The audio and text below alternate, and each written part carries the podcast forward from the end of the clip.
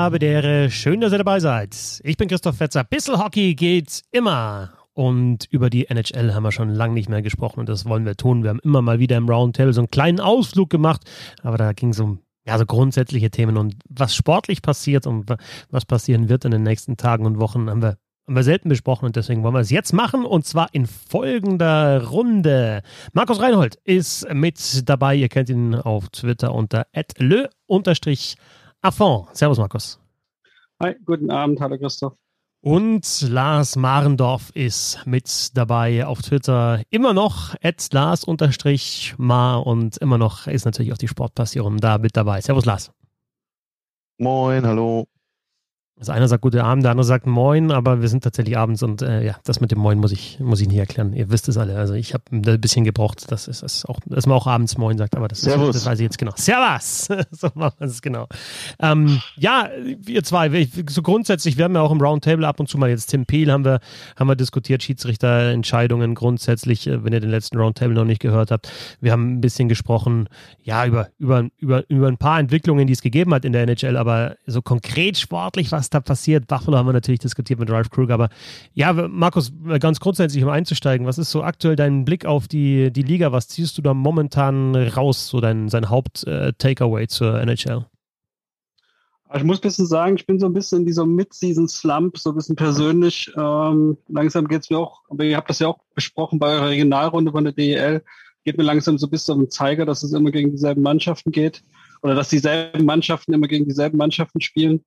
Äh, ich wünsche mir so ein bisschen, dass es äh, sich Richtung Playoffs entwickelt, auch wenn es da die ersten beiden Runden ja so bleibt. Ähm, aber sonst äh, finde ich, hat sich eigentlich ganz gut, äh, wie nennt man das, stratifiziert. Man sieht so schön die Schichten, man sieht die Leute mit den Teams, die sich Richtung Playoffs bewegen, sich die Teams, die nie so richtig äh, in Tritt kommen mehr und äh, so ein kleines Playoff-Rennen in den paar Divisionen gibt's ja. Ähm, also ich habe schon so ein bisschen das Gefühl, es bewegt sich alles so bis auf die Playoffs zu. Trade Deadline kommt noch davor. Ja, man, also ich hoffe, ich komme bald raus aus dieser Mid-Season Slump. Lars, wie geht's dir? Ja, ein bisschen ähnlich, wobei Markus hat es ja schon erwähnt, es geht jetzt Richtung Trade Deadline. Da ist jetzt nochmal interessant zu sehen, welche Teams gehen denn von welchem Saisonverlauf aus? Also sprich, wer ist Käufer, wer ist Verkäufer? Das ist so ein bisschen jetzt so, sage ich mal, für die nächsten sind ja dann zwölf Tage jetzt die Frage. Und äh, ansonsten, ich bin ganz froh aus Avalanche Sicht, dass die jetzt mittlerweile gesund sind und auch dann sich die Resultate holen, die sie vorher aufgrund der, sage ich mal, Advanced Metrics vielleicht hätten holen müssen. Ähm, da bin ich ganz froh, dass die gesund sind und auch das äh, Secondary Scoring da haben. Ansonsten, ja, äh, Philly ist sehr interessant, was da im Moment passiert. Ich meine, Buffalo brauchen wir nicht drüber reden. Das ist, äh, da habt ihr ja schon ausführlich auch drüber gesprochen. Ähm, und ansonsten gibt's ja, es gibt immer so, so kleine Entwicklungen. Vieles ist so, die Favoriten sind mittlerweile oben. Tampa ist mit dabei. Florida ist interessant jetzt auch aufgrund der schweren Verletzungen, die die da haben. Was machen die jetzt, ne, Richtung Trade Deadline auch? Ähm, sind so ein paar kleinere Geschichten, aber generell, Markus hat natürlich einen Punkt angesprochen. Das, was man auf der einen Seite ganz toll fand, auch am Anfang so, diese Mini-Playoff-Serien mit drei, vier Spielen, das nervt an einigen Stellen jetzt mittlerweile schon, weil du auch teilweise natürlich auch durch die Verschiebung mit den äh, Covid-19-Aussetzern dann schon irgendwie innerhalb von fünf, sechs Spielen spielst du halt wirklich dann viermal gegen eine Mannschaft.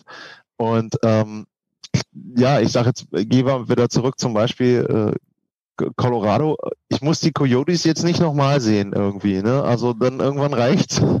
Aber es ist halt so. Sie werden wahrscheinlich, ich muss jetzt mal auf den Schedule gucken, noch zweimal kommen, glaube ich. Äh, gefühlt waren sie schon zehnmal äh, auf dem Schedule der Avalanche, aber jo, nö. Aber ansonsten äh, Trade Deadline ist noch gut, dann wird es, glaube ich, danach nochmal interessant zu sehen, wie schlagen die Spieler ein und dann ist ja schon vorbei quasi. Dann sind Playoffs. Glaubt ihr, dass es, dass es gut wird dann auch in den, in den Playoffs? Denn ja, da kommt dann zumindest, wenn es tiefer reingeht, ja auch mehr Abwechslung rein. Da tauschen sich dann die Divisionen aus, spielen gegeneinander. Markus, hast du, hast du richtig Bock auf die Playoffs wie in den vergangenen Jahren? Oder ist es für dich einfach noch ein bisschen komisches Gefühl? Also Lars hat es jetzt angesprochen, so mit diesen mit den Nachholspielen nenne ich es mal. So viele sind es ja gar nicht. Also jetzt hat Boston momentan 32. Ich glaube, die meisten, wir zeichnen am Donnerstagabend auf, über 37 hat jetzt aktuell keiner. Boston hat 32, Dallas 33. Das sind so die, die so ein bisschen hinterherhinken. Aber sonst ist es ja auch im Rahmen einer normalen NHL-Saison, in der du selten den Fall hast, dass alle, nie den Fall hast, dass alle gleich viele Spiele haben und ist immer so ein bisschen, ja, ein bisschen auseinander, auseinanderdriftet. Ja, also Playoffs sehe ich natürlich auf jeden Fall entgegen mit äh, Vorfreude oder sagen wir mal mit Spannung. Ähm, Lars hat ja jetzt auch sein Team, was ihm ein bisschen am Herzen liegt, reingebracht. Also darf ich das jetzt auch mal machen. Äh, und äh, da ging es ja schon die ganze Zeit so darum, was bei Toronto, da ist eigentlich die reguläre Saison, egal wie sie läuft, jetzt gar nicht so wichtig, sondern das, was jetzt in den Playoffs passiert, ist jetzt das, was interessiert. Und so geht es mir natürlich jetzt wie jedem Beobachter und jedem Fan eigentlich genauso, dass ich da mal sehen will, was da passiert. Ähm, ich muss aber vielleicht doch nochmal zur Trade Deadline zurückkommen, weil das ist ja wirklich jetzt die nächste Etappe, die, die uns noch bevorsteht.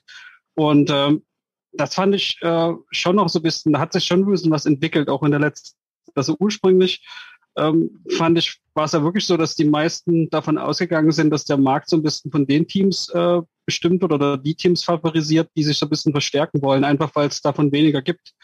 Äh, und zwar nicht bloß wegen Cap-Problemen, sondern auch Finanzproblemen. Also es gibt so gab es immer die, die Vermutung, es gibt da so Eigentümer, die auch einfach darauf bestehen, dass man ein bisschen gehaltlos wird, selbst wenn man vielleicht gut dasteht in der Tabelle. Und das hat sich aber ein bisschen geändert. Vor allen Dingen, jetzt sind wieder Zuschauer in den Hallen. Also fühlt sich ja seltsam an, wenn man das so ein bisschen sieht, teilweise. Ähm, aber es sind ja auch wieder welche da. Und äh, das heißt auch, es gibt auch wieder Aussicht auf ein bisschen Playoff-Einnahmen, zumindest jedenfalls in den USA. Und dadurch äh, sind ein paar Teams, die wahrscheinlich jetzt so ein bisschen ah, ursprünglich so ein bisschen waren, ja, lass uns mal ein paar Spieler loswerden, lass uns ein bisschen Gehalt loswerden. Äh, vielleicht wieder darauf gekommen, ja, lass uns doch in die Playoffs kommen, da können wir vielleicht ein bisschen Geld einnehmen. Und dann kommen noch ein paar Teams dazu, die schon als, äh, wie Lars gesagt, als Seller gesehen wurden, äh, die jetzt wieder Playoff-Chancen haben. Nashville, Columbus und na, Arizona, auch wenn es äh, Lars den so gern sehen will, haben wir alle wieder Chancen, so ein bisschen noch wieder reinzurutschen. Und ob die jetzt dann die Spieler, von denen man schon so ausgegangen ist, ah, die werden es alle loswerden wollen, jetzt wirklich loswerden wollen, das ist äh, jetzt ein bisschen die Frage. Also das ist so ein bisschen das, was ich spannend sehe. Ähm, gar nicht so, ähm, ob jetzt, ja, wir haben auch diese Covid-Problematik noch. Ähm, wie, wie, wie ist es das, wenn das, wenn die, die, das Land wechseln von den USA nach Kanada, hat sich ja ein bisschen entschärft, weil die jetzt nur noch sieben Tage Quarantäne haben. Ja, auch so eine Frage, ist es so toll, dass man jetzt diesen Eishockey-Teams jetzt diese Sonderrolle einräumt, aber gut, wir breiten mal den Mantel des äh, Schweigens drüber über diese Sonderbehandlung. Aber die ähm, grundsätzlich spricht das ja alles ein bisschen dafür, dass doch wieder ein bisschen mehr los ist, als vielleicht ursprünglich befürchtet. Also dass da relativ wenig los ist. Da sehe ich dem schon noch so ein bisschen entgegen, bevor dann wirklich irgendwann die Playoffs losgehen. Und dann, ja, bis dahin schaffen wir ja vielleicht noch mal eine extra Sendung. Lars, was würdest du denn sagen? Glaubst du, dass es in diesen Blockbuster-Trade noch geben wird? Es schwebt natürlich immer der Name Taylor Hall durch die Gegend und es wird schon spekuliert, wo könnte der denn hinwechseln? Wer kriegt den und wer bemüht sich überhaupt um ihn? Die spezielle Situation, einmal ja nicht genau zu wissen, ist das wirklich eine Saison, die man so ernst nehmen kann? Sollte man einfach vielleicht versuchen, neu zu starten in der nächsten Saison? Die Problematik Quarantäne, die Markus angesprochen hat, klar jetzt reduziert. Wie schätzt du die Situation ein? Was, was wird da passieren, deiner Meinung nach, an der, an der Trade Deadline? Und äh, die sportliche Situation natürlich auch noch mit reingebaut, denn eigentlich ist in jeder Division die ersten drei werden weg sein, aber in jeder Division gibt es auch den Kampf eben um einen Playoff-Platz, nämlich um den vierten. So würde ich das momentan um, einsortieren. So, jetzt muss ich erstmal sortieren und mitschreiben, was du jetzt alles in die eine quasi Themenblock-Frage reingehauen hast. Ähm, ich fange mal mit dem an, was als erstes kam, nämlich Taylor Hall. Bei Taylor Hall, äh, ich würde die ketzerische Frage stellen, ist das ein Blockbuster-Trade, wenn der wechselt? Weil äh, von der Performance her äh, ist er jetzt, ja, sage ich mal, ein besserer zweite Reihenspieler vielleicht noch so ungefähr. Also im Moment, er ist natürlich auch ein Opfer der Umstände in Buffalo, keine Frage. Bei dem musst du berücksichtigen, der hat ein ziemlich hohes Gehalt. Und wenn ich mir jetzt, äh, ich habe jetzt nebenher Cap Friendly auf und wenn ich mir da angucke, wer hat denn überhaupt noch Platz um jemanden aufzunehmen, dann hast du von den Mannschaften, die um den Titel mitspielen, nicht mehr so viele mit dabei. So, wenn ich jetzt gucke, Boston hat irgendwie noch Äh, 2,1 Millionen steht hier. Ja, bei den anderen, Carolina hat noch Cap Space und dann Florida ist noch mit dabei, die haben knapp drei Millionen. Das ist so das höchste der Gefühle bei den Mannschaften, wo du sagst, die sind zumindest in Richtung Titelanwärter oder Mannschaft, die den Anspruch haben, in den Playoffs, sage ich jetzt mal, wenigstens eine Runde weiterzukommen. Bei Hall, er hat eben die acht Millionen Vertrag. Dementsprechend muss man gucken, wo passt er rein. Ich würde vermuten, wenn er irgendwo hingeht, dann muss Buffalo von dem Geld einfach ziemlich viel bei sich behalten und sagen, pass mal auf, Leute, äh, ihr zahlt nur die Hälfte vom Gehalt, das ist ja dann noch auf den Rest der Laufzeit der Saison gerechnet, dann würde er noch bei ein paar Teams mehr mit runterpassen. Dieser Erstrundenpick wird ja auch schon mittlerweile davon ausgegangen, dass man den wohl schwerlich bekommen kann. Äh, der wird wohl für Buffalo eher nicht möglich sein, so wie ich das zumindest jetzt gehört habe in den diversen äh, Medien, die sich dazu äußern. Gut, muss man sehen. Bei Hall, ich sage jetzt mal, wenn ich bei dem Tipp abgeben würde, dann würde ich sagen, vielleicht Boston, vielleicht die Islanders, wenn sie irgendwas hinkriegen mit dem Long-Term Injury als eins zu, oder als Ersatz für äh, für Lee da. Das wären so wäre so mein Konstrukt bei Taylor Hall. Äh, den Zwischenteil deiner Frage habe ich jetzt, glaube ich, grob vergessen, aber du hast so ein bisschen darauf angespielt auf den vierten Platz, den es ja, der ja in den Divisions doch noch umkämpfter ist, als man das vielleicht annehmen konnte. Ja, genau. Also wenn wir jetzt über die, über die Trade Deadline halt sprechen, dann ist es natürlich erstmal wichtig, wer, wer sind eigentlich genau. die Kandidaten, die wechseln könnten und natürlich dann, ja, ja wie, wie trennt sich denn Bayer von Seller? Und äh, meiner Meinung nach geht es jetzt im Kampf um die Playoff-Plätze dann eben um den vierten Platz in jeder Division. Ja. Wenn wir jetzt natürlich Boston von den Punkten her, es ja, ist immer noch in der NHL immer noch nach, ja, aber NHL ist immer noch äh, nach Absolutpunkten die Tabelle geordnet, was ich von Anfang an nicht verstanden habe. Also ich hätte von Anfang an eigentlich nach äh, Point Percentage da geordnet. Ähm, da wäre zum Beispiel jetzt äh, Vegas momentan vor Colorado so Kleinigkeiten, aber ich verstehe nicht ganz, warum die immer noch nach absoluten Punkten äh, gerechnet ist. Aber Boston hat halt jetzt 41, Philadelphia 38, aber Boston hat drei Spiele weniger. Und äh, genau. ja, da geht es wahrscheinlich, sind die vier stehen da schon fest in der East Division mit äh, Washington, äh, New York Islanders, Vermutlich, Pittsburgh und Boston. Genau, vor allem, aber, wenn man sieht, wie die Flyers spielen. Ne? Genau, ja, und aber in allen anderen Division gibt, Divisions gibt es noch diesen einen, einen vierten Tabellenplatz auf jeden Fall zu gewinnen, mindestens genau. mal. Und dann musst du dich und, halt entscheiden, hast du die Chance auf den oder hast du die Chance nicht. Genau, und da hatte ähm, auch Markus eben schon ein Team erwähnt, was sich im Prinzip in den letzten Wochen ein bisschen gewandelt hat. Das sind die Predators, die jetzt wieder dran sind. Die sind punktgleich im Moment mit Chicago, 39 Punkte, beide nach 37 Spielen. Also es geht im Prinzip die beiden, vielleicht wenn Columbus nochmal heiß läuft, die noch mit dazu, aber Nashville und Chicago kämpfen da um den vierten Platz. Und da ist es jetzt so, das sieht man auch so ein bisschen, wenn man sich diese Big Boards anguckt, die die Kollegen in Nordamerika immer haben. Äh, bei TSN zum Beispiel ist Matthias Eckholm, der vorher heiß gehandelt wurde als Trade-Kandidat, der ist jetzt schon da auf Platz 6 abgerutscht weil man sagt, naja, Nashville, hat Markus auch erwähnt, ist ein Team, das ist darauf angewiesen, Leute in der Halle zu haben. Wenn in den Playoffs wieder Leute in die Halle können, dann sind zwei Playoff-Spiele mindestens für die bares Geld. Das ist richtig viel Kohle, die die da reinbringen in Nashville. Und dementsprechend ist deren Zielsetzung jetzt wieder deutlich, nö, wir wollen in die Playoffs, wir geben dem Eckholm vielleicht, ne, ist ja immer noch nicht klar, aber vielleicht eher nicht ab. So, und dann äh, auch Brunlund ist ja auch noch ein zweiter, der da mitgehandelt wurde. Ähm, dementsprechend, die sind schon mal vielleicht wieder raus. Ähm, ansonsten, ja, also ich glaube, dass dieser Markt sich doch eher wieder in die Richtung entwickelt. Du hast viele Teams, die vielleicht jemanden holen möchten, das aber nicht können, weil es zum einen keine Spieler gibt, denn andere Teams denken auch noch, sie können in die Playoffs kommen. Und für mich das größte Problem, um diesen Block ähm, Trade Deadline vielleicht für mich so ein bisschen abzuschließen, ähm, der Salary Cap stört halt ungemein in der NHL. Also du hast keinerlei Möglichkeit für die Teams, die oben an der Gehaltsgrenze sind, in irgendeiner Form da drüber zu gehen. Und das ist das Problem, was die Liga jetzt hat zur Trade Deadline. Das Problem wird es im Sommer geben. Das wird glaube ich, ein ganz heißer Sommer werden. Nächstes Jahr wahrscheinlich auch. Ich weiß gar nicht, war, glaube ich, also bis 2022, nächstes Jahr ja mindestens festgeschrieben, der Salary Cap. Ich glaube sogar noch ein Jahr mehr. Das wird ein Riesenproblem werden für die Liga, weil du, du hast keinen Handlungsspielraum. Also wenn man das, wenn man den Blick rübernimmt in die NBA, da läuft auch nicht alles gut. Buyout ist eine ganz katastrophale Geschichte da, ne, wenn man da mal drüber reden will in einem anderen Thema, Podcast. Aber die haben die Möglichkeit, zumindest, sage ich mal, ein bisschen flexibler zu agieren. Und das hast du in der NHL einfach nicht. Und da sehe ich ein Problem eben dafür, dass der Markt durch sowas dann einfach auch stillgelegt wird, weil keiner was machen kann.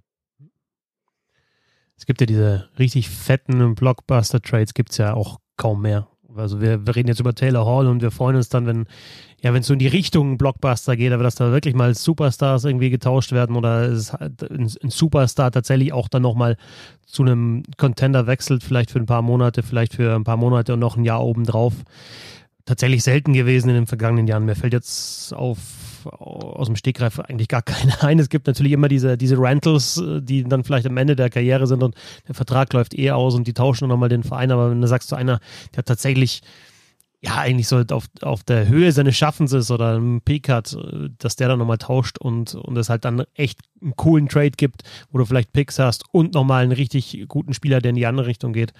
Ja, das stimmt, das ist äh, selten.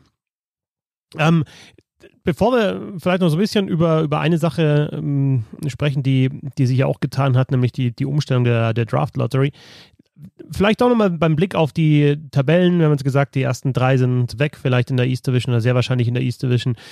Ähm, ja, die, die ersten vier. Ich, mich würde interessieren, wer für euch so in dieser Saison die, die, die positivste Überraschung ist und ja, aktuell, ich meine, Colorado, muss man wirklich sagen, zerschießt derzeit alles. Grubauer, thematisiert natürlich immer wieder mit einem fantastischen März. Äh, jetzt gibt es aus der letzten Nacht wieder ein Video von Nathan McKinnon.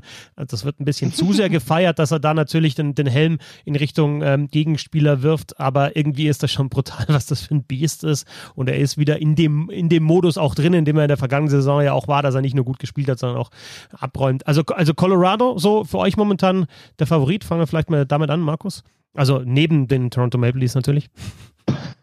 Die Colorado ist absolut der Favorit. Also ähm, ein paar Sachen habe ich mir rausgeschrieben jetzt in meiner kurzen Vorbereitungszeit. Meiste Tore pro Spiel, wenigste Gegentore pro Spiel, zweitbestes Penalty Killing, auch immer eine schöne, äh, gibt es auch immer eine relativ gute äh, Korrelation zu späterem Erfolg an Penalty Killing.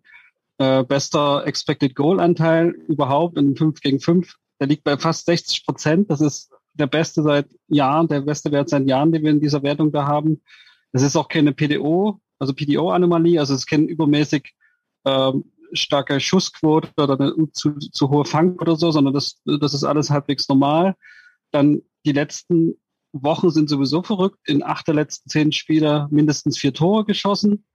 Äh, und Nabokova hat es schon gesprochen, ne, der ist Top 3 bei der Fangquote, hat den besten Gegentorschnitt, was normal ist, wenn man natürlich die wenigsten Gegentore pro Spiel kriegt, die ganze Mannschaft und die meisten Shutouts. Also so richtig sehe ich da irgendwie, ich meine, man, man möchte fast ein bisschen sagen, hoffen, nie hoffen, dass es zu früh ist, dass äh, die diese, dieses Level erreichen, aber andererseits sieht es auch so aus, Nas hat es schon gesagt, die, die unter die zugrunde liegenden Werte waren ja die ganze Zeit schon gut. Ne? Man hat nur nie das Ergebnis davon richtig auf dem Scoreboard gehabt oder auf dem, in der Tabelle gehabt. Und deswegen sind sie quasi auch erst gestern, quasi haben sie erst gestern Vegas überholt, weil Vegas immer verloren hat und äh, Colorado hatte gewonnen. Davor war ja immer Vegas noch Erster. Aber ich hoffe so ein bisschen für sie, dass es nie zu früh ist, ne? dass, dass, dass, dass sie das durchhalten bis, die, bis, bis in die Playoffs, weil das wird dann sehr interessant, sich das anzugucken, ob sie, ja, waren ja letztes Jahr schon ähm, sehr, sag ich mal, wie das sagt man, ähm, sehr wohlwollend betrachtet von allen Beobachtern im Sinne von, die haben große Chancen, hatten dann viel Pech mit den Verletzungen. Äh, und ob sie das dieses Jahr quasi vielleicht vermeiden können und wirklich da durchlaufen und durchmarschieren. Und es ist immer die Frage, ne, ich spiele ja nur auch nur gegen die West Division Teams. Äh, die sind angeblich vielleicht ein bisschen besser defensiv als vielleicht die kanadischen. Da kann man sich, gibt es ausreichend Diskussionen, die alle sehr fruchtlos sind, weil ähm, ja, spielen eben nie gegeneinander so oft ähm, oder gar nie. Und, aber das, das würde mich dann schon interessieren, wie das dann, wie es weitergeht. Aber im Augenblick sehe ich sie wirklich als äh, den absoluten Top-Favoriten, ja. Lars, nachdem du die Avalanche ja sehr intensiv verfolgst, ja. äh, denkst du, dass es da noch ja, dass, dass, dass sie nochmal einen Schritt mehr brauchen, als sie in der vergangenen Saison gegangen sind? Also, oder glaubst du, dass sie tatsächlich die alle Schritte machen können? Denn zuletzt die Avalanche im Conference-Finale, wirst du auch wissen, war ja 2002. Also das ist schon ein bisschen her. Der, der Drought ist ewig lang.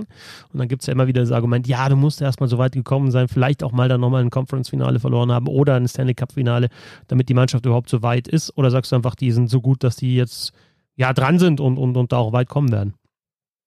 Ja, an das denn äh, Conference-Finale erinnere ich, ich mich nicht so gern an Spiel 7. Ähm, das war, das, ja. war das 7-0 da oder was? Gegen, das war das 7-0 und Spiel 6 ja, ja. war die Statue of Liberty von Herrn Ra, wo er meinte, er müsste den Puck zeigen, der noch auf dem Eis lag. Ähm, aber davon mal abgesehen, also geht natürlich runter wie Öl, wenn man jetzt äh, Avalanche-Fan ist. Man muss allerdings erstmal sagen, Markus hat einen Punkt genannt, ist es zu früh? Hm, kann man jetzt vielleicht auch nicht unbedingt sagen, weil es ist ja im Prinzip nicht so, dass sie vorher schlechter gespielt haben und jetzt äh, plötzlich gut geworden sind, sondern sie sind ja relativ gut eigentlich auch gestartet, haben halt einfach nicht unbedingt das Tor getroffen, ähm, haben sich dann vielleicht auch defensiv ein paar Tore eingefangen, die sie so nicht hätten kriegen dürfen, wobei sie da ja auch die komplette Saison eigentlich gut gestanden haben. Grubauer ja auch, habt ihr auch erwähnt. Was ich bei Colorado als größtes Problem sehe, ist für mich, dass sie keinen zweiten Torhüter haben. Denn bei Franzus weiß ich nicht, ob der jemals in der Saison wieder irgendwie in, in die Nähe von äh, er kann spielen kommt. Und dementsprechend erwarte ich persönlich, dass sie sich irgendeinen zweiten Torhüter noch holen, der nicht gerade ein Nachwuchstorhüter ist oder ähm, jemand aus, weiß ich nicht, der, der ähm, ja im Prinzip am Karriereende direkt jetzt steht, sondern ich finde schon, dass sie, also wenn sie selber der Meinung sind, sie können den Stanley Cup gewinnen, dann muss ich mir einen zweiten Torhüter holen, denn Grubauer im Prinzip die gesamte Saison durchspielen zu lassen, ist ein riesiger, ähm, ja, ist einfach nur ein Risiko für mich. So und da erwarte ich, dass sie was machen äh, zur Trade Deadline. Ich und persönlich der, aber der, der Entschuldigung, der, der dieser Schwede, den sie von Buffalo geholt haben, Jonas Jonsson, der zählt für dich noch. Zählt für dich nie ganz mit? Ja, Oder?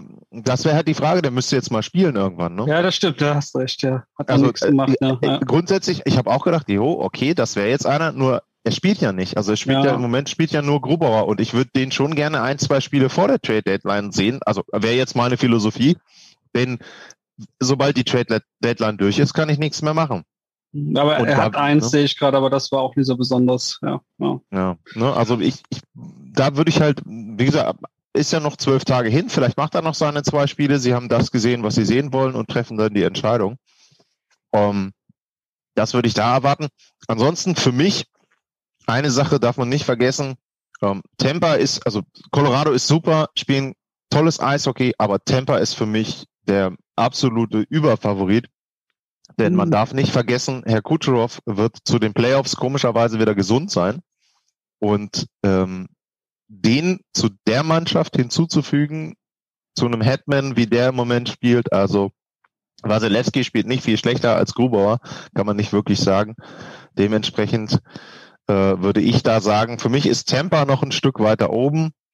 Ähm, Colorado, ja, wie gesagt, auch ein Titelkandidat. Und dann am Ende das ist auch so ein Punkt. Ähm, vorhin kam das auch so ein bisschen raus, so äh, dass man sich darauf freut. Was passiert denn überhaupt in den ja, Halbfinalspielen? Conference Finals sind es ja nicht.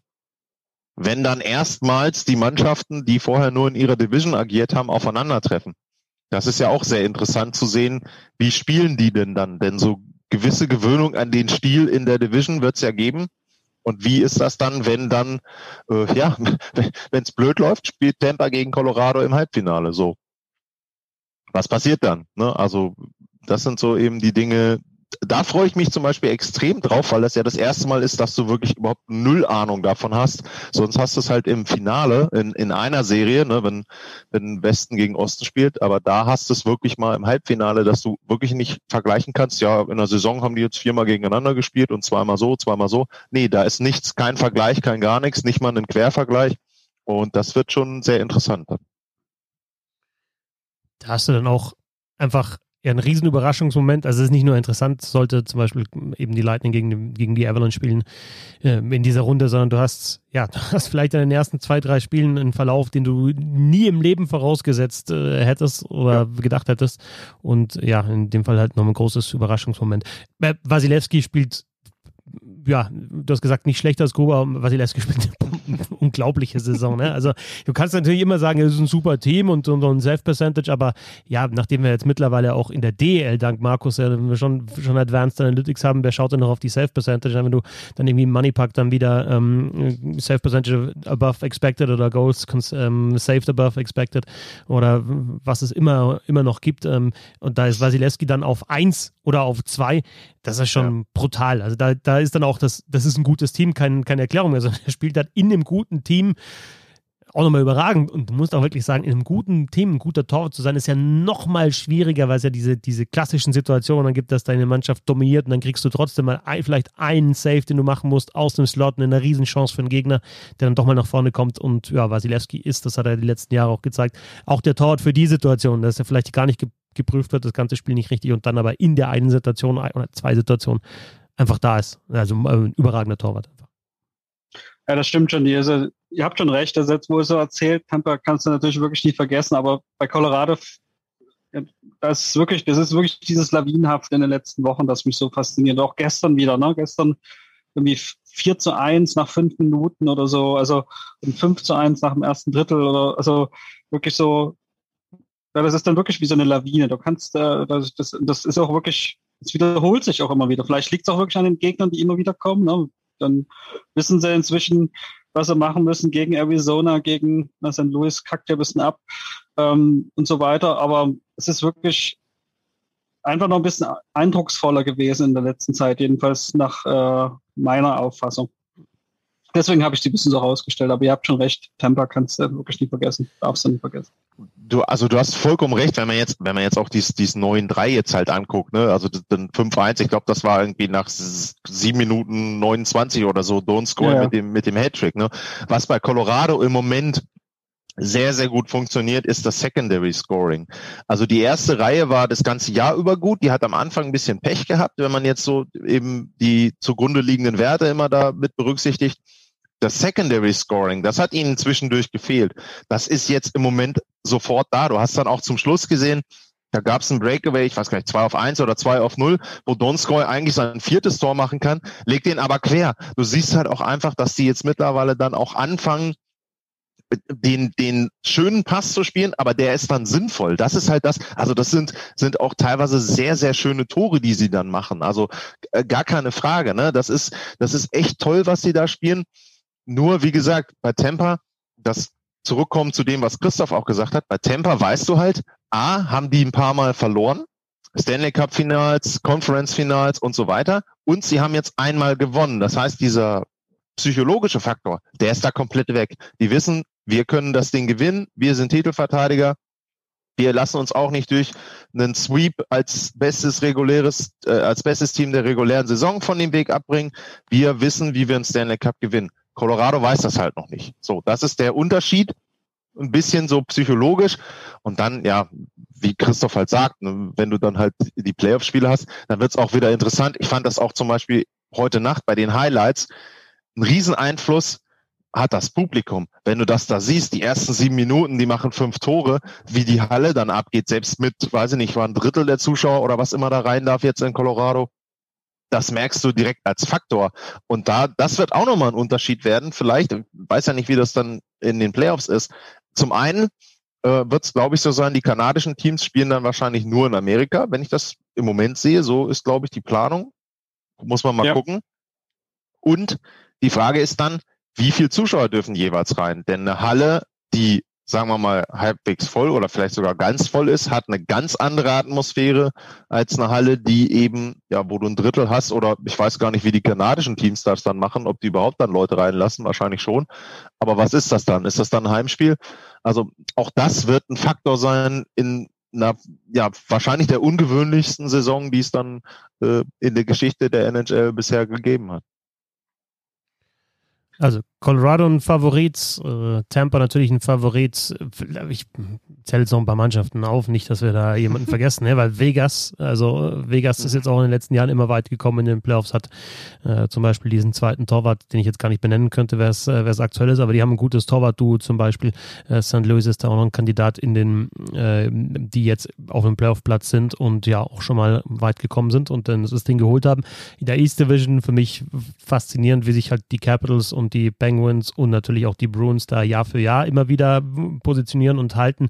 Islanders mischen da auch noch mit, aber gerade so Capitals hatte ich jetzt in der Saison nicht so auf dem Zettel, vor allem nach den Playoffs in der vergangenen Saison und, und bei den Penguins denkst du auch immer, wann ist es vorbei und irgendwie sind das so gute Organisationen, die Bruins natürlich auch, dass sie da Jahr für Jahr wieder mit dabei sind. Winnipeg Jets, ja, zweiter aktuell in der North Division hinter den Toronto Maple Leafs, äh, gar nicht so einen schlechten Torwart und auch mittlerweile einen guten Kader. Und es gibt so ein paar Teams, finde ich, die auch gut gewachsen sind. Jetzt, wenn wir über die Avalanche ähm, da gesprochen haben, finde ich schon auch sehr faszinierend, wie die in den letzten Jahren von dieser McKinnon, Landeskog, Rantanen-Reihe dann mit, mit der Addition von Kadri mit dazu, mit äh, Brandon Satan sie bekommen haben, Donskoy jetzt äh, mit seinem Hattrick und äh, ja, in der, in der dritten Reihe oder zumindest ist es, ist es halt jetzt nicht unbedingt äh, ja, Top Six, zumindest nicht immer, wenn er da spielt, in der Verteidigung Devon Taves geholt. Also es gibt schon ein paar Mannschaften, die jetzt über Jahre auch einen wirklich sehr, sehr guten Kader Kader zusammengebaut haben. Und äh, ja, zwei, drei Mannschaften kann man vielleicht rausheben als Favoriten, aber äh, ich denke, das wären schon interessante Playoffs und vielleicht ja, haben wir auch da eine Überraschung. Was ist, Markus, für dich so die größte Überraschung aktuell in dieser Saison? Was sind es die Florida Panthers, die jetzt aktuell punktgleich sind mit den Tampa Bay Lightning mit einem Spiel mehr zwar, aber ja, die, die jetzt anscheinend in dieser Saison tatsächlich auch mal das ja, rechtfertigen, was man schon Jahre über sie erzählt oder zumindest. Ja, ja, ich denke schon ja, auf jeden. Fall. Florida kann man eigentlich nur so sagen. Hätte ich ähm, hätte ich jetzt nie so erwartet, dass die die guten Spieler haben mit Barkov, Huberdo, äh, Eckblatt, auch wenn er jetzt verletzt ist. Ähm, das, das ist ja schon seit Jahren so. Ähm, Quenville, Quenvilles Einfluss äh, als neuer Trainer, ähm, vielleicht ist es ja wirklich der, der es da gebracht hat. Sie haben aber auch viele Spieler dazu bekommen, äh, die sind so Leistungsträger, von denen man das äh, jetzt nie so gedacht hat, wie diesen Frank Petrano zum Beispiel, Carter Verhage, äh, also wirklich so Spieler, die so ein bisschen, die du eben doch brauchst, wenn du ein richtig gutes Team hast, die dann, die du entweder ja, auf dem Free Agent Market Markt ja besorgst äh, und da rankommst oder eben über einen eher wenig beachteten Trade. Also das, das ist, äh, da haben sie sich ne, auch eine gute Mannschaft zusammengestellt, die jetzt, lass uns hoffen, auch mal das zeigt, äh, zu dem, was er fähig, zu dem, zu, was, zu dem, was er fähig ist und äh, das vielleicht auch eine Weile lang so bleibt, weil so eine schöne Rivalität da in äh, Florida ist auch nicht schlecht. Und äh, Florida, also die Florida Panthers äh, können ein bisschen Erfolg auch mal ein bisschen gebrauchen, nachdem da also der, der Vergleich dazu Tampa ist ja, da hinkt er ja ein bisschen. Also der Tampa hat eine, auch eine sehr schöne, hat sich eine gute Hockeykultur entwickelt und äh, in Florida äh, macht man immer noch die Witze, dass die eigentlich vor, vor, vor leeren Rängen spielen, dass also quasi die Spieler wegen Covid äh, kein großer Unterschied zu denen waren davor. Und äh, ja, das ist eigentlich immer ein bisschen schade, weil ähm, wäre schön, wenn sich da auch ein bisschen mehr entwickelt in der Richtung. Kann ich aus eigener Erfahrung bestätigen mit äh, Florida. Also das ist äh, die, die Halle ist direkt vor äh, den Everglades und äh, man fühlt sich da auch so ein bisschen, wenn man auf der einen Seite rausguckt, man guckt halt auf diesen Swamp da drauf und das ist halt echt wirklich außerhalb und ähm, ja, da ist äh, da ist wenig los, da ist wenig drumherum. Und ähm, das ist schon äh, irgendwo, irgendwo enttäuschend, dass das schon so lange dort Eishockey gibt, aber eben sich wirklich wenig entwickelt hat an Kultur. Da musste schon sehr, sehr erfolgreich sein, damit die Leute darüber hinweg sind, dass es so trostlos ist, so ein bisschen. Das ist in anderen Städten besser, ne? Ja. ja, na gut, man muss natürlich auch dazu sagen, also die Lage der Halle ist natürlich auch, also das ist ein, das ist halt Fort Lauderdale eher oder zwischen zwischen Miami und Fort Lauderdale. Ähm, wenn sie jetzt zum Beispiel die Halle hätten, wo die Heat drin spielen, die ist halt mitten in Downtown Miami. Miami, ähm, ja, bessere Lage kannst du da nicht haben, aber die haben sie eben nicht. Ne? Mhm. Ähm, also das ist halt schon so ein bisschen, was ich halt gemerkt habe, fand ich halt erstaunlich auch in den Shops drumherum. Ich meine, Eishockey ist eh sowieso in den USA immer eher an letzter Stelle. Es gibt immer wenig NHL-Artikel, aber von den lokalen Teams hast du normalerweise schon was da. Aber bei den Panthers war es echt so, da musstest du suchen, bis du wirklich mal ein T-Shirt oder irgendwas gefunden hast in den Malls. Also das war schon wirklich enttäuschend. Ähm, bei Überraschung würde ich persönlich übrigens noch Minnesota nennen. Die sind jetzt zwar so in den letzten Wochen nicht mehr ganz so gut wie am Anfang, aber die sind für mich schon eine positive Überraschung, dass sie in der Art und Weise da vorne ähm, mitspielen. Jetzt zweimal gegen die Sharks verloren, das darf dir so nicht passieren, aber trotzdem äh, muss ich da echt sagen, also auch speziell so im direkten Vergleich mit Arizona, ähm, haben sie da schon wirklich gute Arbeit gemacht. Ich meine, Kaprizov ähm, habt ihr in der Saisonvorschau schon drüber gesprochen. Ähm, ich glaube, äh, Dr. Böhm war das, der den da hervorgehoben hat und äh, er hat ja vollkommen recht gehabt. Also der macht echt, das ist halt so, das ist gibt ja nicht so häufig beim Eishockey, sage ich mal, wo du sagst, wegen eines Spielers schaue ich mir eine Mannschaft an, aber bei dem ist das schon echt so. Ich finde, da merkst du, wenn der am Puck ist oder in der Nähe vom Puck ist, dann ändert sich so ein bisschen was und der ist jederzeit für ein Highlight gut. Und das macht echt Spaß und das finde ich bei Minnesota, die ja oft auch so einen Ruf hatten, so ein bisschen No-Name und langweilig zu sein. Das finde ich echt toll, dass die da so einen Spieler jetzt mittlerweile haben. Also die machen mir persönlich richtig Spaß, auch wenn sie die Avalanche ein paar Mal geschlagen haben dann, aber ähm, das äh, trotzdem, die machen wirklich Spaß. Und das Interessanteste bei denen ist ja, die haben eine Powerplay-Quote von unter 10 Prozent. Ja. Ne? Also das ist sowas, wo du denkst, äh, wie kannst du damit doch wirklich, wie kommt man denn damit in die Playoffs? Wie kann man denn damit erfolgreich sein? Aber die, das, bei denen ist das schon das ganze Jahr über, dass sie da absolute Ladehemmung haben, wenn sie einen, einen, einen Spieler mehr auf dem Eis haben, aber es, sie kriegen es trotzdem irgendwie gebacken. Also das äh, wird mal spannend zu sehen, ob sie das, ob sie das quasi so das durchhalten, so schlecht zu bleiben bei der ganzen das, Geschichte. Das war im äh, The Athletic Podcast war das letztens Thema. Und zwar Carolina hat knapp 30 Prozent. Das wäre die beste Powerplay-Quote seit äh, oder in der Salary Cap Ära. Und Minnesota hat 9,5 Prozent. Das wäre wohl die schlechteste in der Salary Cap Ära. Aber Minnesota ist mit den 9,5 Prozent eben deutlich in den Playoffs. Also das musst du auch erstmal hinkriegen. Das ist eine erstaunliche Statistik. Wo wir und Carolina zum Beispiel, wenn wir bei Titelfavoriten sind, die würde ich auch nicht unbedingt unterschätzen. Ne? Also die waren vor zwei Jahren auch in einem Konferenzfinale. Die sind, finde ich, sehr unangenehm zu spielen. Nicht, weil sie irgendwie so, sage ich mal, Islanders Hockey spielen, sondern weil sie, finde ich, ausgeglichen besetzt sind. Da kann auch mal, kann, können viele ein Spiel entscheiden. Sie haben gute Torhüter, also sie haben einen guten Coach. Carolina würde ich nicht komplett außen vor lassen. Ne? Das ist eine starke Division da, zusammen mit Tampa und Florida. Also äh, die können da auch rauskommen, wenn es für die gut läuft. Ja, absolut.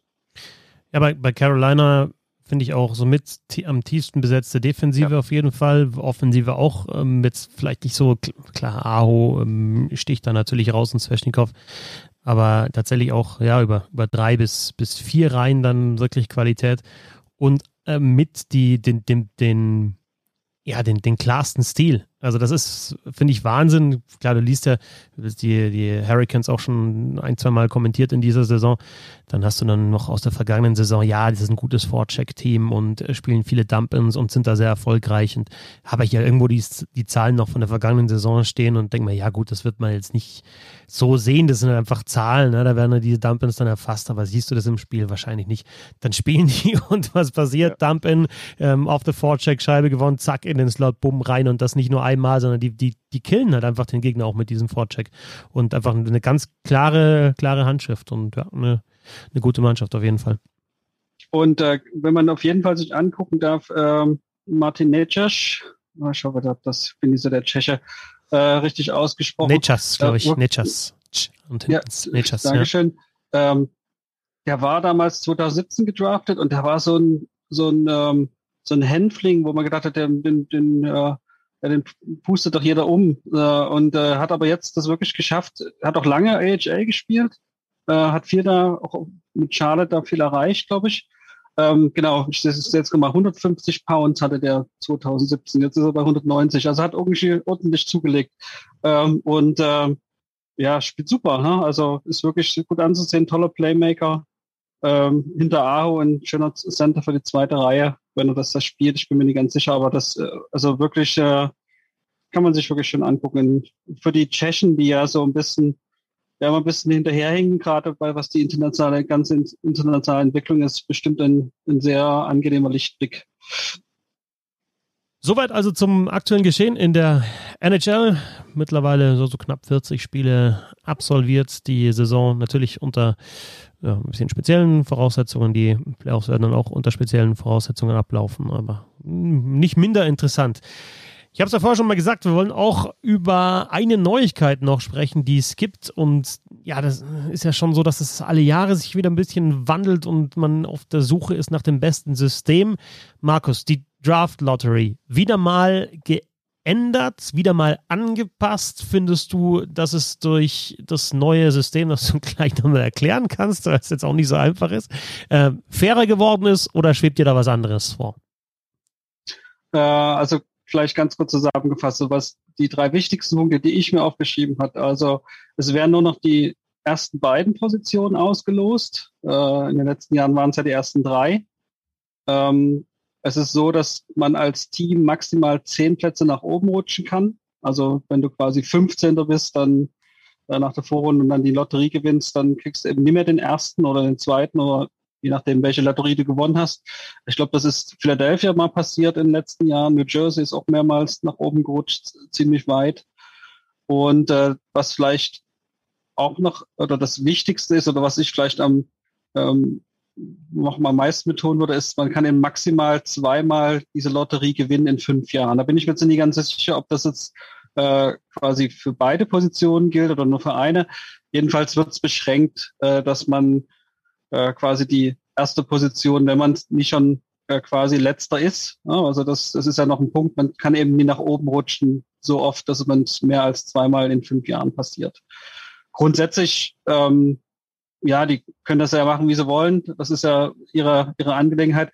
Ich habe bloß den Eindruck, da wird wieder mal so ein bisschen überreagiert zu Entwicklungen, die ähm, nach dem vorherigen System absolut möglich waren, aber eben so eingeschätzt worden, ja, das wird sowieso nie passieren. Wie zum Beispiel letztes Jahr, als dann dieses Team gewonnen hat, was die ähm, aus den aus den acht Vorrunden oder aus den acht Qualifikationsrunden Verlierern da der erste Platz ausgelost wurde.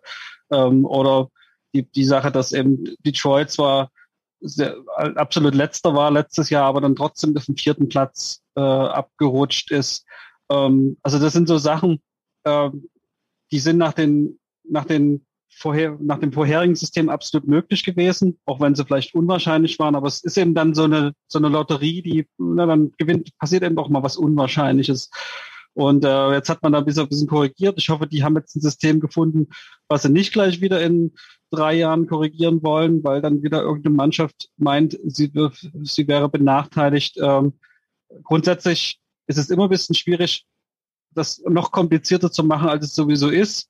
Äh, für uns Nerds ist das ja vielleicht was anderes, aber wenn man jetzt jemand so ein bisschen erklären will, äh, so einfach wie, bei, wie in der NFL zum Beispiel, dass der, letzte, der Schlechteste kriegst einfach den, den besten Pick, so ist es eben nicht, sondern da kommt eben noch was dazwischen. Ähm, andererseits, ähm, ich glaube, äh, in der NBA ist es auch nie allzu einfach, auch relativ komplexes System und das schadet dem Interesse ja auch nie. Also vielleicht ist das auch ein bisschen ein, ähm, ein falsches Argument. Aber was ich so ein bisschen euch mich frage, und da würde jetzt mal eure, was ihr da meint dazu, könnte nie wieder sowas passieren? Ähm, stellt euch vor, irgendeine Mannschaft knappst an den Playoffs, äh, kämpft um die Playoffs, schafft es aber nie ganz, äh, ist dann quasi 16. Also ist ja dann, sind ja dann 16 Mannschaften sind ja in den Playoffs, 16 raus, dann ab nächsten Jahr, wenn wenn Seattle dazukommt. Und äh, stellt euch vor, die gewinnen dann die Lotterie, also können ja maximal 10 Plätze nach oben, sind dann quasi auf Platz 6. Ähm, das nächste Jahr drauf vielleicht wieder so eine Geschichte, wieder ganz eng an den Playoffs, äh, schaffen es gerade nie, ähm, wieder 16er gewinnen, was ja möglich ist, wieder die Lotterie und äh, waren dann wieder zehn Plätze nach oben, wieder Sechster.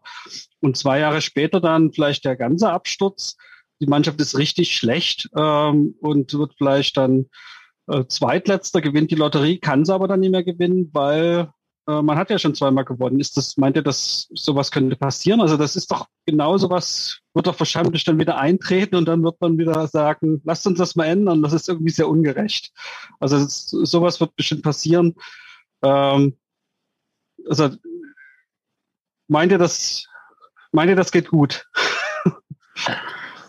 Die Frage ist ja dann, was definierst du als gut? Also ähm, ist es gut, dass Edmonton innerhalb von fünf Jahren viermal die Lottery gewinnt.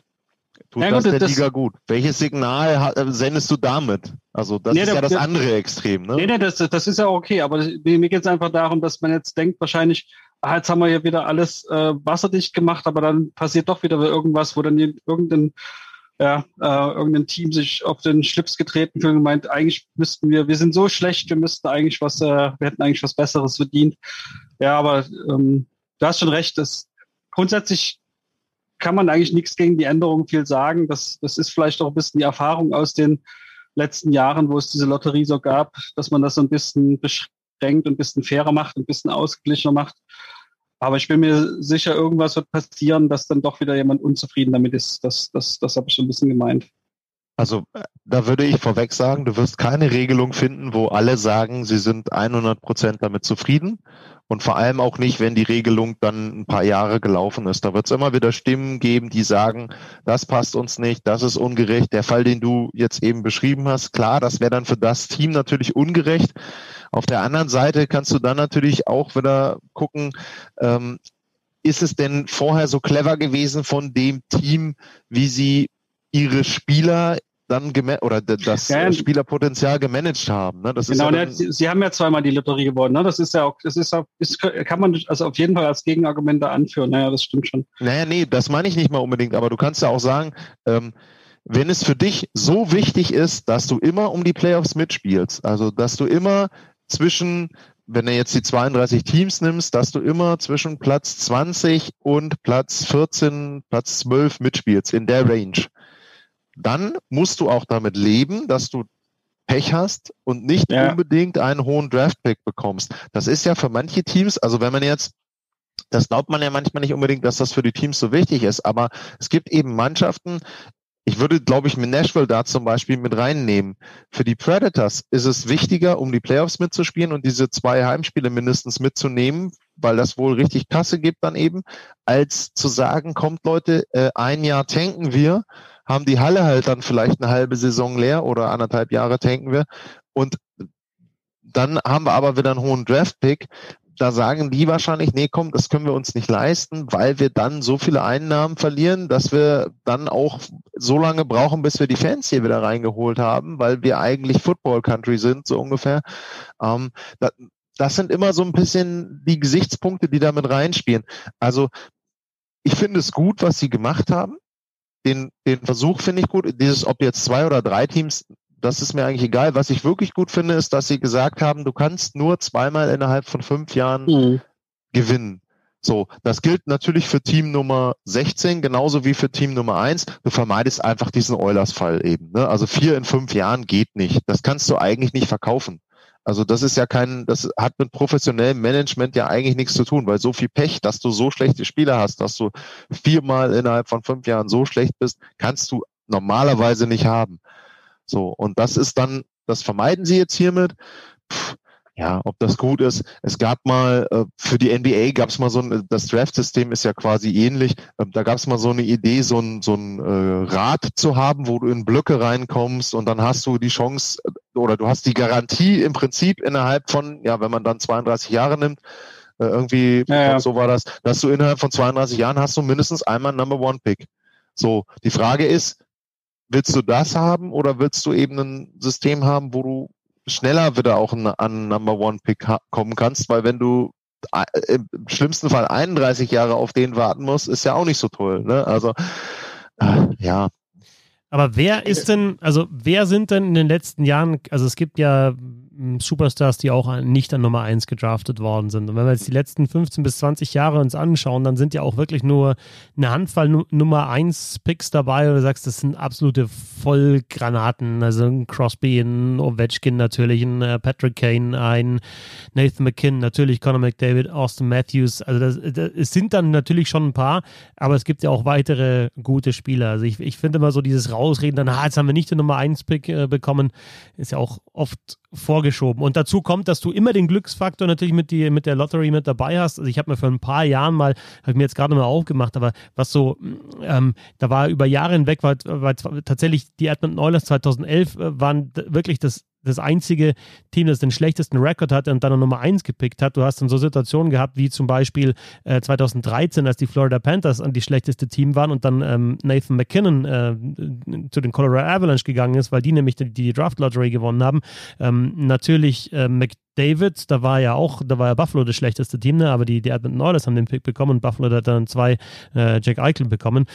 Ähm, und du hast immer diesen Glücksfaktor mit, mit dabei. Was ich ganz interessant finde, also du, ich finde, du hast, du bewegst dich immer so zwischen zwei Punkten. Einmal, du hast, du willst diesen Glücksfaktor, du, du willst, du willst schon schauen, dass du, du ausgleichst und dass es nicht nur um Glück geht, sondern dass auch wirklich schlechte Teams dann vielleicht besser werden, weil sie hochpicken dürfen. Und da, auf das andere Extrem ist natürlich, dass du Tanking vermeiden willst. Und eine Idee, die ich, also jetzt ist es mal so, wie es ist und wichtig ist, glaube ich, dass es einfach jetzt auch mal so bleibt und wie Markus gesagt hat, dann ist es, läuft es einmal schlecht für eine Mannschaft, dann brauchst du nicht gleich wieder über das ganze System diskutieren, sondern nehmt einfach mal ein System und entlasst es. Aber eine Idee, die ich vor ein paar Jahren schon mal gehört habe, die ich sehr interessant finde, ist, das Ganze um ein Jahr verschoben zu machen. Also nicht zu sagen, wir, wir draften jetzt mhm. so und jetzt, also das ist die Lottery jetzt für den Draft, sondern dann für den Draft danach, dass du überhaupt keine, eigentlich keine richtige Ahnung hast. Wer kommt da überhaupt? Kann ich jetzt, äh, will ich jetzt die Spiele äh, verlieren? Tanke ich, um eine bessere Chance auf den Nummer 1 Pick zu haben? Äh, Stehe ich dann total blöd da, weil ich zwar mit Abstand den schlechtesten Rekord hatte, aber doch bloß an 2, 3, 4 picken darf und den Superstar, den einzigen im, im Draft, den kommenden, den kriegt eine andere Mannschaft. Also diese, diese die Verschiebung um ein Jahr finde ich eine sehr interessante Idee. Ob es dann ob dann alle die gleiche Chance haben sollen, was ja auch mal ein Vorschlag war, ob, ob zum Beispiel der 17. die gleiche Chance bekommt wie der 31. in der Lotterie und also Sachen, die sich dann Leute überlegt haben. Für sowas habe ich gar keine Zeit mehr, das zu überlegen, aber diese, diese Verschiebung um ein Jahr, die, die finde ich interessant. Ja, äh, Zwei Sachen. Erstmal, ich war falsch. Äh, Edmonton war vier in sechs, nicht vier in fünf. Also ganz so schlimm war es dann nicht. Äh, das nur vorne weg. Das habe ich gerade gesehen. Aber ähm, bei da, die Idee finde ich charmant. Allerdings hast du dann, glaube ich, das Problem, dass sich Draftpick, da müsstest du die Regeln festlegen, wie die sich anmelden ähm, beziehungsweise wie die eligible werden. Wobei gibt's die die Regel gibt's ja gar nicht in der NHL, ne? Nee, nee, das, die, äh, da komme ich von der NBA. Stimmt. Ja, ja. Dann ist nee, dann geht's, weil sonst hättest du nämlich das Risiko, dass der sagt, ach, ich weiß ja, in einem Jahr, nehmen wir mal an, keine Ahnung, Boston Bruins sind schlecht, ich würde gerne in Boston spielen, die haben den Number One Draft Pick für das Jahr drauf. Oh nee, dann bleibe ich noch ein Jahr, dann komme ich erst in einem Jahr in eine NHL Draft. Das stimmt, das aber das hast du gar nicht das Problem. Nee, da habe ich Nee, nee, es gibt einen ganz normalen Stichtag, 15. Ja. September. Ja, Genau. Äh, du musst am 15. September ich auch gut. Äh, ich glaube 18 sein und dann äh, also 18 Jahre vor, der, vor dem Draft und dann, dann gehört das, dann bist du mit dabei. Und alle, die nach dem 15. September kommen, die rutschen dann immer ins nächste Jahr. Ja. Nee, aber es gibt, ihr habt schon recht, es gibt, was, was Drafterfolg angeht, das, äh, da gibt es ja auch ganz, ganz, ganz viele andere ähm, Punkte, die das ausmachen. Also vor allen Dingen, was die späteren Runden, da geht es dann eher um die Anzahl der Draftpicks, die dann deine Chance auf einen guten Spieler erhöhen. Ähm, es gibt natürlich dann sowas, dein, dein, dein Development-System muss entsprechend entwickelt sein, was dir noch sehr viel besser hilft. Du, die Spieler auch, du musst vielleicht sogar so eine Art System haben, was du über Jahre hinweg ähm, praktizierst, wo du sagst, ich, ich strafte genau die Spieler für dieses System, ähm, äh, die, die da gut reinpassen und und wenn ich mir, wenn ich andere Spieler brauche, dann hole ich sie mir eben über andere Wege. Ähm, das ist gar nicht unbedingt notwendig, dass man quasi immer wirklich den ersten Pick hat. Es ist, ist erleichtert es nur eben ungemein. Ne? Es ist so ein, so ein Rebuild, der mit einem First Overall Pick ähm, anfängt oder, oder vielleicht Fahrt aufnimmt. Der ist meistens sehr viel einfacher als äh, der, der eben wirklich, äh, wo man sich quasi die erste Reihe aus Drittrunden- und Viertrunden-Picks zusammenbaut. Ähm, also das, das in, dem, in der Hinsicht kann ich schon verstehen, dass es sehr, ähm, sehr umkämpft ist oder sehr, sehr, sehr, sehr diskutiert wird, wie man an dieser, an diese ganz hohen Draft-Picks kommt, auch wenn es natürlich auch andere Wege zum Erfolg gibt. Und weil ich die Namen immer stehen habe beim Thema Draften, lese ich sie natürlich auch nochmal vor. Brett Hull, 117, Luke Robitaille 179, Daniel Alfredson 133, Pavel Datsuk 171, Martin St. Louis gar nicht gedraftet, Brian Rafalski gar nicht gedraftet, Al Belfer gar nicht gedraftet, Nikolai Habibulin 204, Tim Thomas 217 und eigentlich mein Lieblingsspieler in der Liste, Henrik Lundqvist 205. ähm, größtenteils nicht Nordamerikaner, überraschenderweise. Nee, stimmt gar nicht, sind gar nicht ja. größtenteils nicht Nordamerikaner. Aber da sind immer so ein paar Schweden oder so ein paar Russen oder vielleicht auch mal einen Tschechen oder so, kriegst du da, glaube ich, dann mal eine vierte, fünfte Reihe, äh, Runde und, und hast dann deinen dein Stil im Draft. Also die NHL, äh, ob sie da was richtig gemacht hat oder falsch gemacht hat, ich kann es nicht abschließend beurteilen, aber wo ich mir ziemlich sicher bin, dass die NHL was falsch gemacht hat und ich äh, entlasse euch, äh, zumindest für meinen Teil, mit einem äh, Rant. Es geht mir nochmal ganz kurz um das Thema Losing Streak oder Winless Streak der Buffalo Sabres, die ja jetzt diesen Winless Streak, es war gar kein Losing Streak, sondern Winless Streak, beendet haben. Aber diese Unterscheidung in Losing Streak und Winless Streak in der Sportart in der Liga, in der du entweder gewinnst oder verlierst, und zwar in jedem Spiel, das will mir nicht in den Kopf. Also dazu sagen, ein Unentschieden nach 60 Minuten ist dann keine Niederlage, sondern nicht ein Sieg, allein schon so unglaublich kompliziert, finde ich total ein Schwachsinn. Ich habe mir teilweise für NHL-Kommentare schaue ich mir immer dann auch die, die, die Last 10 schreibe ich mir raus und dann steht hinten in der Tabelle ja auf NHL.com immer der Streak und da steht dann oft so Lost One ist der Streak. Ne? Dann denke ich mir, okay, die haben ein Spiel jetzt verloren und davor haben sie gewonnen. Dann schaue ich mir die Ergebnisse an, dann haben sie davor auch verloren, 1 zu 2 nach Penaltyschießen und davor haben sie auch verloren, 1 zu 2 nach Verlängerung und davor haben sie auch verloren, 5 zu 6 nach Penaltyschießen. Also dazu unterscheiden, dass es, dass es keine Niederlage ist, wenn man nach 60 Minuten unentschieden spielt, ist für mich totaler Blödsinn. Entweder du hast eine, eine Winning Streak oder du hast eine Losing Streak in der Sportart, in der Liga, in der es entweder Sieg oder Niederlage gibt. Genauso hat mich damals aufgeregt, als es ewig lang hieß, die deutsche Nationalmannschaft hat keinen Großen. Wer ist ein Großer? Keine Ahnung. Hat keinen Großen mehr geschlagen seit so und so vielen Jahren. Äh, Weltmeisterschaft 2006 im eigenen Land. Man gewinnt im Viertelfinale gegen Argentinien, ist aber kein Sieg gegen einen Großen, weil man ja erst im Elfmeterschießen gewonnen hat und nach 90 Minuten stand es unentschieden. Also wirklich, das ist doch so dermaßen konstruiert und hingelegt, das, das äh, verstehe ich nicht. kann man eigentlich, kann man eigentlich nur zustimmen. Also ja, das ist, das ist so ein bisschen dieses, äh, ja, dieser Loser-Punkt, ne, der, der ja wirklich im Dorn im, Au im Auge vieler Betrachter ist, dass da, ja, dass dann quasi nie so ein schönes Drei-Punkt-System ist, wie wir es auch in der DEL haben, äh, wo man quasi den, den Sieg in den 60 Minuten besonders bewertet und äh, wenn du in Verlängerung oder im, Shootout gewinnst oder im Penalty schießen, dass du eben dann nur zwei Punkte kriegst und dann gibt es einen dritten Punkt, sondern dass quasi ähm, dass du grundsätzlich, dass der Gewinner immer zwei kriegt und eventuell gibt es dann mal Spiele, wo es drei gibt. Na, das ist ja auch, auch für die, für die, für die ganze Tabellensituation immer sehr, sehr seltsam. Auch wenn es auch dieses Jahr, wo es diese ganzen Serien gibt, ne, dann, dann, dann spielen die dreimal hintereinander, ähm, gewinnt vielleicht dreimal, denkst du, ah, haben sie sechs Punkte gut gemacht, aber nee, haben sie vielleicht nur drei Punkte gut gemacht, weil eben die drei Siege eben alle in Verlängerung oder in, in einem Penalty-Schießen waren. Und äh, das ist schon sehr, ja, da musst du erstmal um die so ein bisschen dein, deine Gedanken dahinter bringen, dass du das irgendwie auch so nachvollziehen kannst. Also nach wie vor, ich bin auch der Meinung, Drei-Punkt-System wäre besser. Und äh, die Strix, ja, auch deinetwegen gibt sie so an, dass es wirklich die nach, die, die Niederlagen in Verlängerung und Penaltyschießen sind ganz normale Niederlagen, das ist schon wahr. Ich bin also ja sowieso. Ich, die fühlen sich ja auch so an. Lars kann es ja bestätigen. Ne? Also dieses Gedanken, oh, wenigstens einen Punkt mitgenommen, aber man geht trotzdem in Bett mit dem Gedanken, ah, scheiße, wieder verloren. Also es ist doch so, stimmt ja auch. Ja, äh, ja, stimmt. Wobei ich mich bei Colorado gegen Vegas zumindest gefreut habe, dass sie einen Punkt mitgenommen haben, weil ich mir gedacht habe, naja, jetzt wenigstens nur ein Punkt mehr Rückstand. Ja, genau, das stimmt schon, aber trotzdem gewonnen hätte man dann trotzdem lieber. Ja, na klar. Also und ganz ehrlich, wie gesagt, drei Punkte und äh, dann zwei für von mir aus nach Verlängerung und äh, einen für denjenigen, der das äh, irgendwie dann im Shootout gewinnt. Ja, also meine Lösung ist ganz einfach unentschieden. Ja, wenn du das Spiel gewinnen willst, dann mach hinten raus noch was und gewinn es. Und wenn du, wenn es unentschieden steht nach 60 Minuten, dann gibt es halt hier für jeden einen Punkt und auch in der DL wäre es halt dann drei Punkte für einen Sieg und je einen Punkt für einen Unentschieden, wie es in der Fußball-Bundesliga ist und in der NHL teilen sich halt die zwei Punkte dann auf. Je einen und wenn du es gewinnen willst, dann mach halt hinten raus noch was. Warum kein Unentschieden? Ich finde, also gerade diese, mich, mich nerven auch die 3, 3, 3 gegen 3. Natürlich musst du den Playoffs Verlängerung spielen, überhaupt keine Frage, aber diese 3 gegen 3 Verlängerungen ähm, haben, finde ich, schon, schon lange ihren Reiz verloren und Penalty schießen ist ja sowieso eine ganz andere Disziplin. Äh, längster Winless-Streak äh, in der NHL, um nicht Losing Streak zu sagen, aber da war es ja noch okay. Ähm, die Winnipeg Jets übrigens. Und das war 19, was 1980, 81 oder was 1979, 80? Auf jeden Fall ähm, 80, 81. Äh, zweite NHL-Saison der Winnipeg Jets, also der Winnipeg Jets, die jetzt die Arizona Coyotes sind. Ähm, 30 Spiele ohne Sieg, 23 verloren und wirklich sieben Unentschieden mit dazu. Aber da konnte man ja auch noch von Winless Streak sprechen, weil es auch eben Unentschieden gab. Aktuell finde ich das ziemlich ein Blödsinn bei den Buffalo Sabres, aber das ist nur meine Meinung. Schön.